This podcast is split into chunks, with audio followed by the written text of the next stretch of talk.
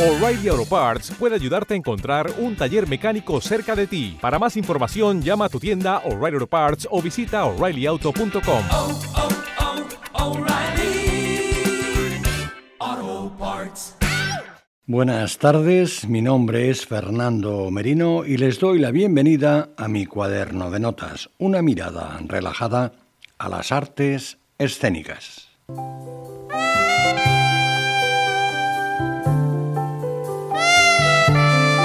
El cuaderno de notas de Fernando Merino. Quiero dedicar este inicio de programa a la memoria del pianista Joan Moll, que nos dejó el pasado 30 de noviembre a los 87 años de edad. Es una de las grandes figuras que ha dado Mallorca al piano, además de gran pedagogo, enorme divulgador de los compositores de la isla y, por si no bastara, impulsor de iniciativas como la creación de las Juventudes Musicales de Palma o la recuperación del Festival Chopin de Vaidemosa, además de la serie de conciertos Univern a Mallorca. Debido a una enfermedad que le afectaba a las manos, llevaba años alejado del piano. Su inmensa humanidad siempre nos acompañará. He elegido estas variaciones sobre un tema original de Baltasar Samper para decirle adiós con todo mi cariño y admiración.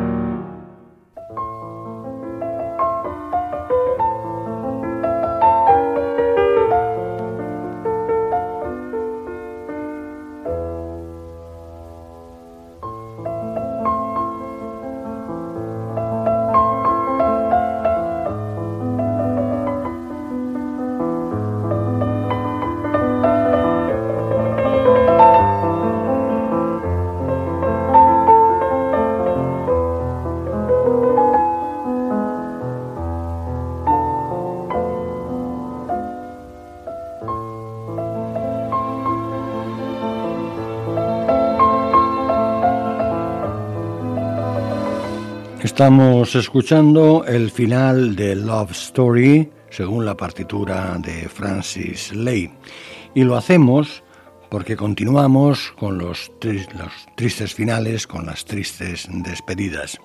Porque hoy hace una semana que falleció el actor Ryan O'Neill, quien alcanzó fama mundial por su papel en Love Story, interpretando el personaje de Oliver Barrett, enamorado hasta las trancas de una compañera de facultad en Harvard, encarnada por Ali McGraw, quien también alcanzó el estrellato con esta película dirigida en 1970 por Arthur Hiller.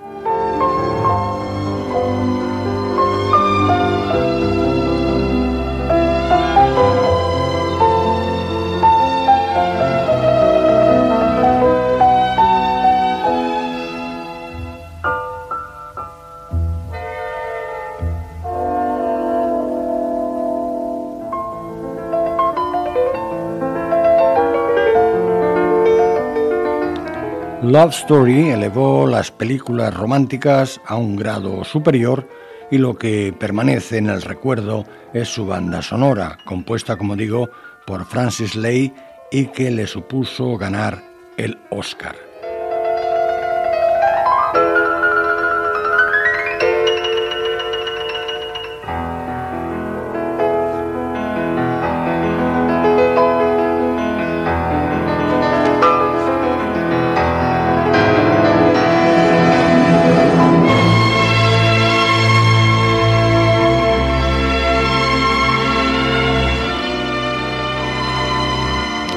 El impacto de Love Story fue tan brutal que de hecho el cine romántico no ha levantado cabeza desde entonces. Todo lo más, cada año se elige la mejor película romántica de la temporada. De manera que, en recuerdo de Ryan O'Neill, fallecido a los 82 años de edad, voy a referirme a Perfect Pairing, en España estrenada como Maridaje Perfecto, y elegida Mejor Película Romántica del año 2022. Pero lo voy a hacer refiriéndome a la actriz principal, Victoria Justice, y a la autora de la banda sonora, la australiana Nerida Tyson Chu, que además de compositora es una reputada arreglista. De hecho, la banda sonora combina la música incidental con una interesante colección de éxitos de la llamada música indie y la mano de Tyson Chu está detrás de este o esta gran versión íntima de Home, puesta en la voz de Victoria Justice, que además es cantante, en una de las escenas clave de la película y que vamos a escuchar en su versión original.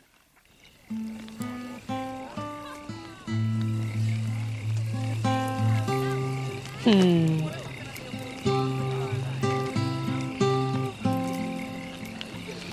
Well, hold him, hold him, me on my yucky apple of my eye. Cause I never loved one like you. Go on, keep going. To the nothingness. Mm-hmm. there ain't nothing that I need.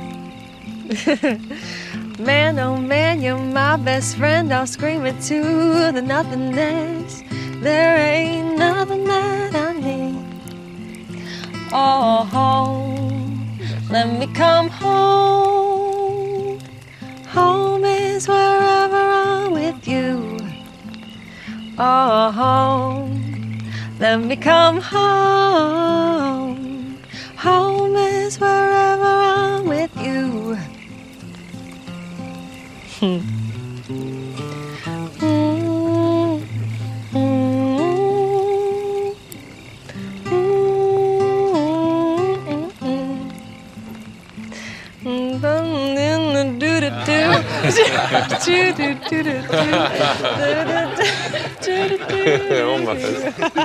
but now we're back. We laugh until we think we'll die. Barefoot on a summer night. Never could be sweeter than with you. That's true. And in the streets we're running free. Like it's only you and me. Oh, you're something to see. Everybody, home. Let me come home. Home is wherever I'm with you. Louder. Home. Let me come home.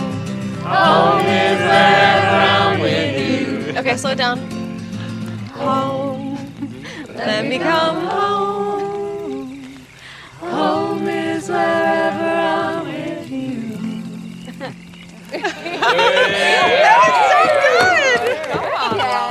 Magníficos estos dos minutos. La canción original es de Edward Sharp and the Magnetic Zero y para poder comparar con conocimiento de causa la habilidad de Nerida Tyson Chu para crear unos exquisitos momentos en torno a una hoguera, como ocurre en la película, aquí les dejo un fragmento de la versión original.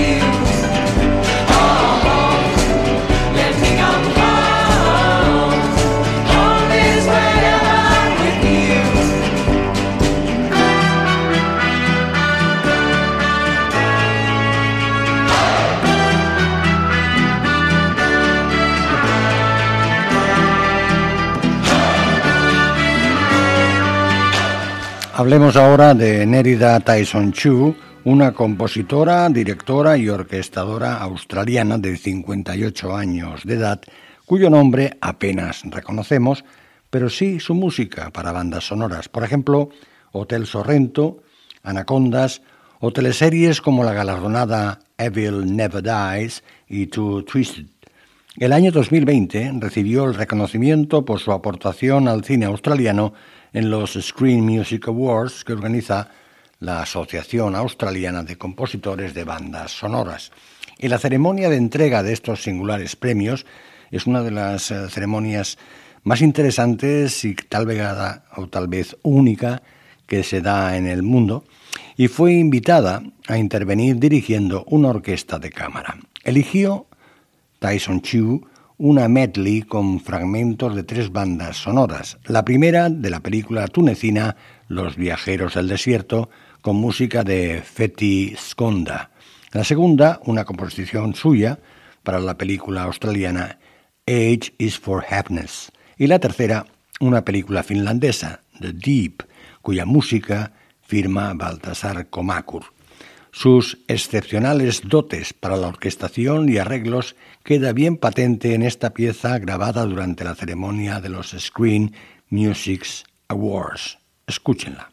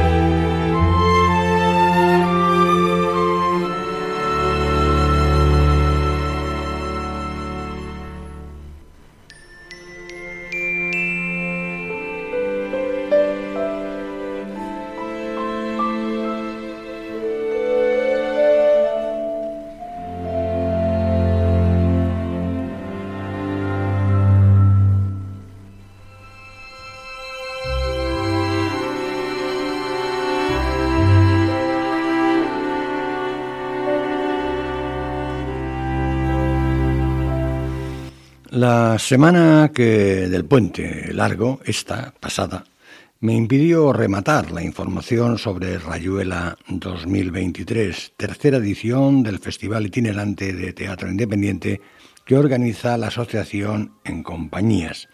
El programa se desarrolló entre el 29 de noviembre y el 3 de diciembre. Las representaciones en el Teatro Dalmá y las mesas redondas en el Club Diario de Mallorca. Y en la primera de ellas intervino Tony Benavent, miembro de la compañía valenciana Albena Teatre, que el 2 de diciembre representó el Mobla. Benavent, experto en producción, además de actor, participó en la mesa Encuentro Alianzas, en la que se habló de la necesidad de desarrollar proyectos de colaboración público-privada con estructuras productivas estables. La mesa contó entre sus ponentes con Carles Molinet, miembro fundador de Iguana Teatra, compañía anfitriona de Rayuela 2023. El papel de Tony Benavent fue el de moderador y después tuve ocasión de conversar con él. Las referencias temporales tienen que ver con el hecho de conversar mientras tenía lugar el Festival Itinerante de Teatro Independiente.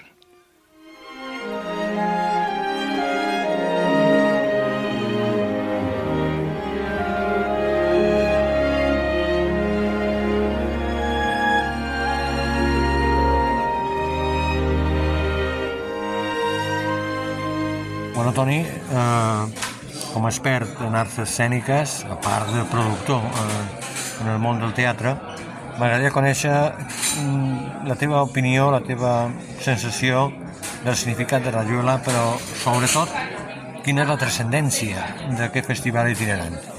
Bueno, eh, la gent formem en companyies, és que estem en este col·lectiu, perquè admirem mútuament el treball de cada un, de repent jo admire molt el que fa Meridional, o el que fa Corsario, o el que fa Atalaya, o el que fa Iguana, i com a Albena nosaltres fem un teatre a lo millor molt diferent al seu, però en essència la manera de produir, en essència la manera de buscar una marca eh, per, permaneix en aquestes companyies que venim, que arrenquem d'alguna manera dels nostres pares que diríem que són el teatre independent, és el nostre model de referència.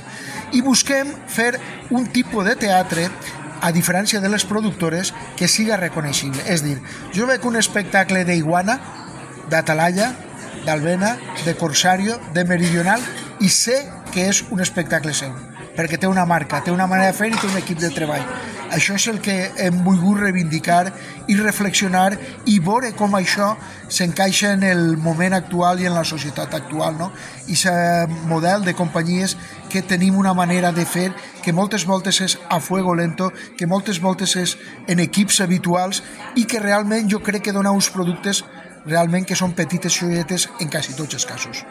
Um, una condició per ingressar a l'associació eh, en companyies és que has de tenir un mínim de 25 anys de trajectòria, és a dir, com a mínim has d'haver nascut com a companyia als anys 90. Però, per exemple, mencionaves a, a, a Atalaya, Atalaya, que són ja 40, és, és el 83, però de qualque manera el 90 està rebent eh, l'herència dels anys 80.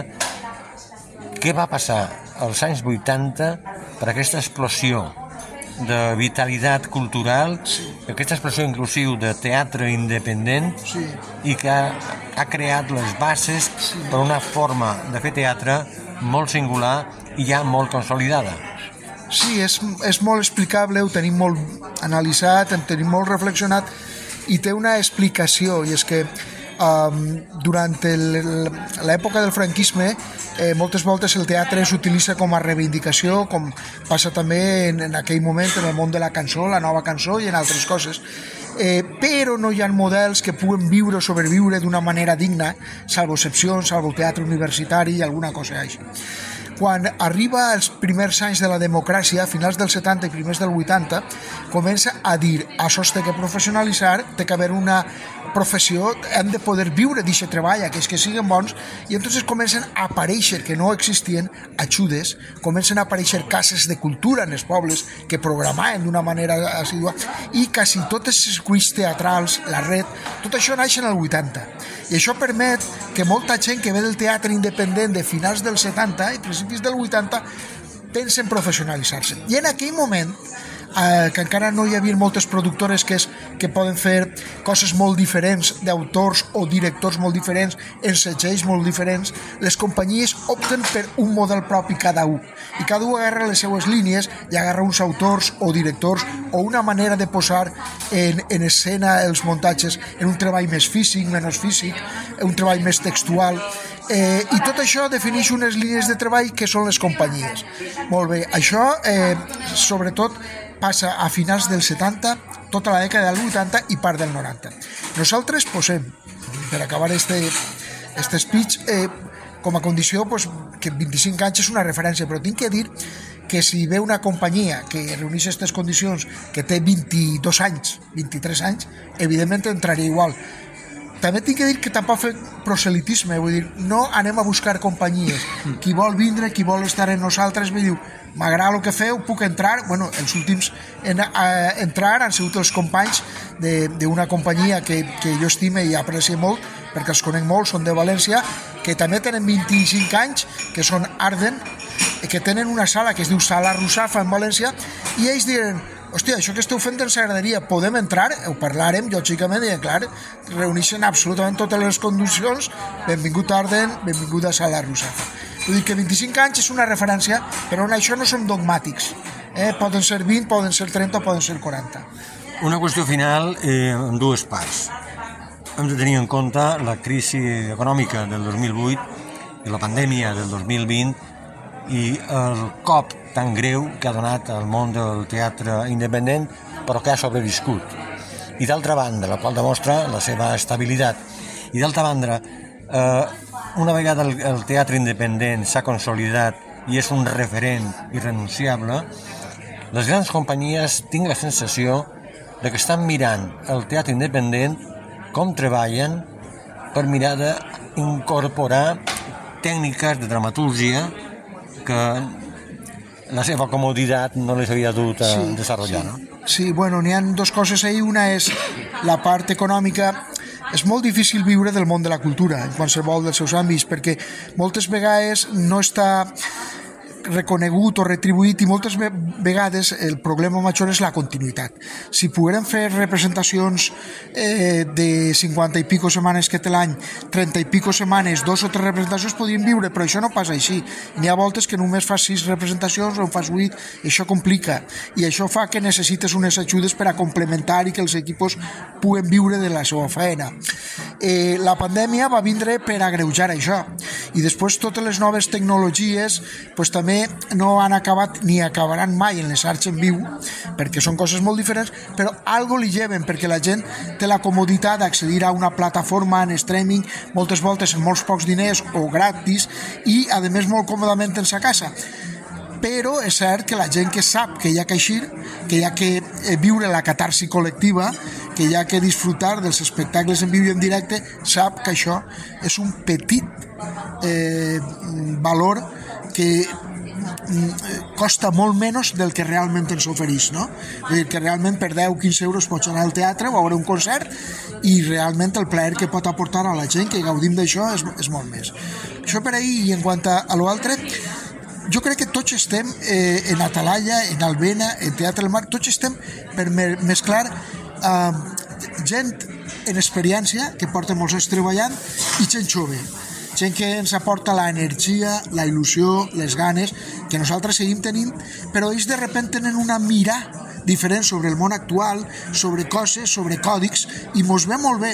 I crec que és molt important que les companyies que estan més consolidades, que tenen molta trajectòria, segueixen fent la seva feina, com saben que la tenen que fer, però com passa en qualsevol ofici, siga, si eres fuster, o si eres un constructor, o si eres un metge, no és el mateix quan portes 5 anys que quan en portes 30. Aleshores, este intercanvi, este flux d'informació és eh, fonamental que es produïsca per el bé dels espectacles, per tant, per el bé dels espectadors i per el bé de la societat. I nosaltres en companyies això ho tenim molt present i ho procurem, no? que n'hi hagi intercanvi, que n'hi hagi eh, impregnació de lo jove a lo que porta més temps i de lo que porta més temps a lo més jove. amb el desig de que sigui una setmana profitosa aquí a Mallorca. Gràcies, Toni Benavent, per convertir un minuts amb el meu quadern de notes. Pues moltes gràcies a tu per el teu interès i encantats d'estar així a Mallorca amb vosaltres. Este es el aviso de que ya es hora de cerrar el cuaderno de notas. Nos oiremos la próxima semana en esta misma sintonía. Es radio en el 97.1 de la frecuencia modulada. Saludos de Fernando Merino al micrófono y de Juan Ginés en la realización.